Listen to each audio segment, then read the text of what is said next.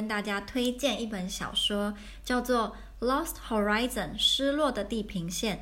最后的香格里拉，这也是听众们投票让我读的小说。另外一本是《苏斯黄的世界》，背景设在一九六零年代的香港，是一本爱情故事。其实这两本小说得到的票数非常的接近，但我非常喜欢且享受阅读《Lost Horizon》的过程。今天要以推荐给你们的方式进行这则录音，全程会是英文哦，注意全程会是英文。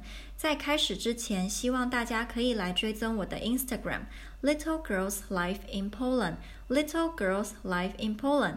我在 IG 上面经常会分享上课学到的东西，我的心情，或是让人啼笑皆非的文化差异。我也开始经营了自己的粉丝专业，名称是小小的波兰暴走生活。之后打算会把每则录音提到的重点。以及额外补充的资讯分享在脸书专业，例如今天这一则全程会是英文，但我在脸书专业可能就会补上中文翻译或是重点，然后会是以中文的方式。希望大家可以去按赞、追踪跟留言，谢谢大家喽。好，那我就要开始喽。英文，英文。The novel I would like to recommend you to read is called Lost Horizon by James Hilton. I was deciding between this book and the other called The World of Suzie Wong depicting Hong Kong in the 60s. But the end, I chose this one, and I feel very happy about my decision. It is a very, very pleasant read. To start, why should you read this book? First, Lost Horizon is beautifully written. The portrayal of Tibetan sceneries, especially about the mountains, make you feel like you are among the Western visitors, strolling in the untamed nature of Tibet. Quote, Imagination and landscape combine to become art. I will provide some of my favorite quotes from the book to illustrate my point. Second, there are a series of mysterious events in the novel, and they make the whole book a real page turner. Lost Horizon contains good mysteries that keep you guessing page after page. There are twists and turns and an ending that makes your jaw drop. Third, one of the most important aspects of the novel is about the contrasts and interaction between the West and the East, which is still topical today in a different way. This book gives us a chance to think how much the relationship and dialogue between the West and the East has changed or remained the same. In general, if you are interested in Tibet, utopian literature, or cross cultural relations, you need to read this book and it won't disappoint you. In terms of the author, James Hilton, he was born in 1890 and was the son of a schoolmaster. His popular works include Lost Horizon, 1933, Goodbye, Mr. Chips, 1934, and Random Harvest, 1941, all of which were made into successful movies. Lost Horizon did not receive immediate success. It was under the spotlight after Goodbye Mr. Chips became popular. The novel is said to be a tale for its time for valid reason. During the time he wrote the book, it was the pessimistic 1930s, a hard winter for the world when Western civilization seemed bent on the path to self destruction, a place like Shangri-La had an irresistible charm. Someone used to describe that was a time when the smell of burning was in the air in the West. It is in that mood that he wrote Lost Horizon. The description of Tibet was inspired by the series of articles published by an American explorer. This book is very similar to a Chinese classic prose called Peach Blossom Spring, which was also written in a time of political disunity in the 4th century. That's why many Chinese critics called Lost Horizon the Western version of Peach Blossom Spring. The Peach Blossom Spring by Tao Yuanming is written in the 4th century. It is about a chance discovery by a lost fisherman of an internal utopia where the people led an ideal existence in harmony with nature unaware of the outside world for centuries. Here is a quote from it He sailed into a river in a forest made up entirely of blossoming peach trees, where even the ground was covered by peach petals. The beautiful peach blossom spring describes a fantasy, but written in a realistic and straightforward tone, also similar to that of Lost Horizon. This form of utopia was achieved purely through harmony and isolation from the outside world, and once you leave, you lose it forever. Whether it is the same in Lost Horizon, you need to read to find out. So, what is Lost Horizon about? I will give you a short summary. Flying out of India, a light aircraft is hijacked and flown into the high Tibetan Himalayas. The few passengers on board anxiously await their fate. Among them, Conway, a talented British diplomat. On landing, they are unexpectedly led to a remote valley by a mysterious Chinese man, Chen, who speaks perfect English. The place is a legendary paradise of peace and beauty, known as Shangri-La. They live in modern and comfortable lamasery. It is too good for some to leave, but too disturbing for some to stay. Different interpretations of cultural differences and the myth of a utopia is explored. And then I will ex- explain briefly some of the most important characters. First, Conway, a perfect Englishman, knowing both Western and Eastern cultures, working as a diplomat before being brought to Shangri-La. Miss Brinklow, a missionary who never appreciates Shangri-La and perceives its residents as in need of rescue from God. Charles Mollison, a young man who finds Shangri-La hellish, he never loses his passion for the outside world. Henry Barnard, an American. Chen, an intelligent but mystical Chinese man. I will present you the different attitudes towards Shangri-La between Conway and the young British man Mollison. This is a dialogue between them, and it begins with Mollison saying he wants to return to civilization. Mollison said, and a much healthier one in my opinion. At least we knew what we were up against. Conway. Murder and rape, to be precise. You can call that healthier if you like. The youth's voice rose in pitch as he retorted, Well, I do call it healthier. In one sense, it's something I'd rather face than all this mystery business. This is another fun experience while reading the book because you get to observe the different reactions towards the earthly paradise. It also makes you wonder your own reaction if you have the chance to stay in Shangri-La. One of Lost Horizons' charm lies in its language.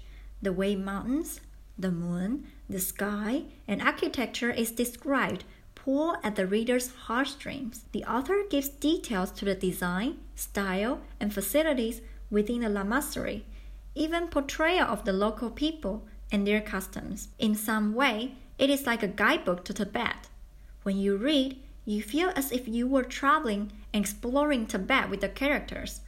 As the author said, he enjoyed writing it as one may sometimes consciously enjoy a dream I think that also says nicely about readers' experience while reading Lost Horizon. I will read you some quotes that I find very beautiful. A full moon rose, touching each peak in succession like some celestial lamplighter, until the long horizon glittered against a blue black sky. The night dragged on, as if each minute were something heavy and tangible that had to be pushed to make way for the next. Moonlight faded after a time. Then the triple mischiefs of darkness, cold, and wind increased until dawn. As though at its signal, the wind dropped, leaving the world in compassionate quietude. Framed in the pale triangle ahead, the mountains showed again, gray at first, then silver, then pink, as the earlier sun rays caught the summit. The scent of tuberose assailed him in China, it was called the smell of moonlight. He thought that if moonlight had a sound also, it might well be the Rameau gavotte he had heard so recently. Lost Horizon is full of picturesque and poetic language like these, which make the reading experience so enjoyable. As mentioned in the beginning, there are many mystical events throughout the story. For example, Conway is found in a Chinese hospital without memories, and he cannot explain why he can play a piece of music from Chopin that even an expert in Chopin study does not know. In Shangri-La, people's age is a mystery. They look both old and young. one can find thousands of Western books, a piano, and modern facilities in Shangri-La, also plumbing systems, Turkish bathroom. How is it possible in a hidden place like this, surrounded by mountains and valleys? And there is a young girl who plays Western classical music, lives among male lamas in Shangri-La. The contrast of the lifestyle and ideologies of East versus West is important to the meaning of the story. The West fascination and fear of Eastern practices is evident throughout the tale. The frame story is from the point of view of the British colonizers. From a Western perspective, the Buddhists, with their contemplation and peaceful withdrawal from the world, seem immoral. However, we also have someone in between, Conway, who takes delight and has knowledge in both cultures. In the story, you can see how Christianity and Tibetan Buddhism interact with each other and what the consequences are. I will give you two quotes from each side, and you can guess which is which. First, the jewel has facets, and it is possible that many religions are moderately true. The second quote You won't conceive me that a place like this does any real good. I prefer something more practical. But if you want to know would either side take over the other, for sure you need to read to find out. The last intriguing question raised from the book is whether the West in our times changes its representation of the East. We can ask if the traditional plot about the binary values in need of rescue from a Western hero and a justification for that behavior disappears in the 21st century. If Westerners in 1933 embraced Hilton's Shangri-La to escape from the horrors of World War, for what similar do we seek a cure now? Tibet was understood in the West as without its own history and social cultural construction than a mythical hyperreality created by and for Westerners. It is subject to the play of binary oppositions. Is it still the same? We used to turn to Tibet because we had no hope for our own situation. Yet Tibet was depicted as a civilization hopelessly lost. In many mainstream media, Eastern people are still portrayed as voiceless, marginalized beings, and the Westerners featured in commercial movies are authority figures rescuing the doomed culture. To what wish in ourselves do these phenomena speak today? Fortunately for many, Dalai Lama has the great strength to break through cultural barriers and reach a level of commonality with his Western audience. He provides an alternative.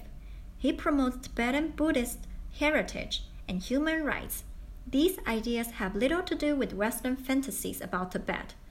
They are central themes of Tibetan religious nationalism emerging out of a complex interaction between various cultures and this book gives us a chance to see what this great figure's homeland is perceived from a Western point of view in the 30s. I find a quote from an article written by a Tibetan culture specialist talking about the issue about the East. She states, Seeing Asia as an unchanging monolith and reduces people with Asian heritage to one cohesive group is crucial to challenge, for it undermines the ability to understand and respond to historical tensions within Asia. Moreover, cultures come to be and to develop through appropriations and interdependencies, borrowing, bringing together, and confounding the many voices that intersect within them. I will end my recommendation by posing this question to you Where is Shangri La? Are we prisoners of Shangri La, or are we never ending searches of it? You will find your own answer when reading it. For me, a quote from James Hilton gives a thought provoking answer. He said, People ask me if I have been to Tibet, and I haven't, and I suppose I never shall. When recently I saw the motion pictures about Tibet, I had a feeling that I had seen that land before with my own eyes. Later, I met a rather odd fellow who has traveled to Tibet and he assured me that he had actually found the lost valley of Shangri-La that I wrote about, a heaven of peace of beauty hidden amidst the highest peaks in the world, and it was all pretty much as I had described it. Of course, I can hardly believe that, but I should like to. I should like to. 最后，我也想问问你，你相信这个世界上有像香格里拉这么完美的地方吗？还是你觉得 我们人类从始至终就是香格里拉的囚犯呢？这是一个很有趣的问题。如果你有你自己的答案，欢迎到我的 Instagram 留言给我，还是到我的脸书，到时候会有一则贴文，专门是在讲失落的地平线的录音以及一些背景的介绍。欢迎你去我的脸书阅读这则贴文，帮我按赞、留言跟分享哦。那今天就介绍到这里了，希望你会喜欢。我们下个录音再见喽，拜拜。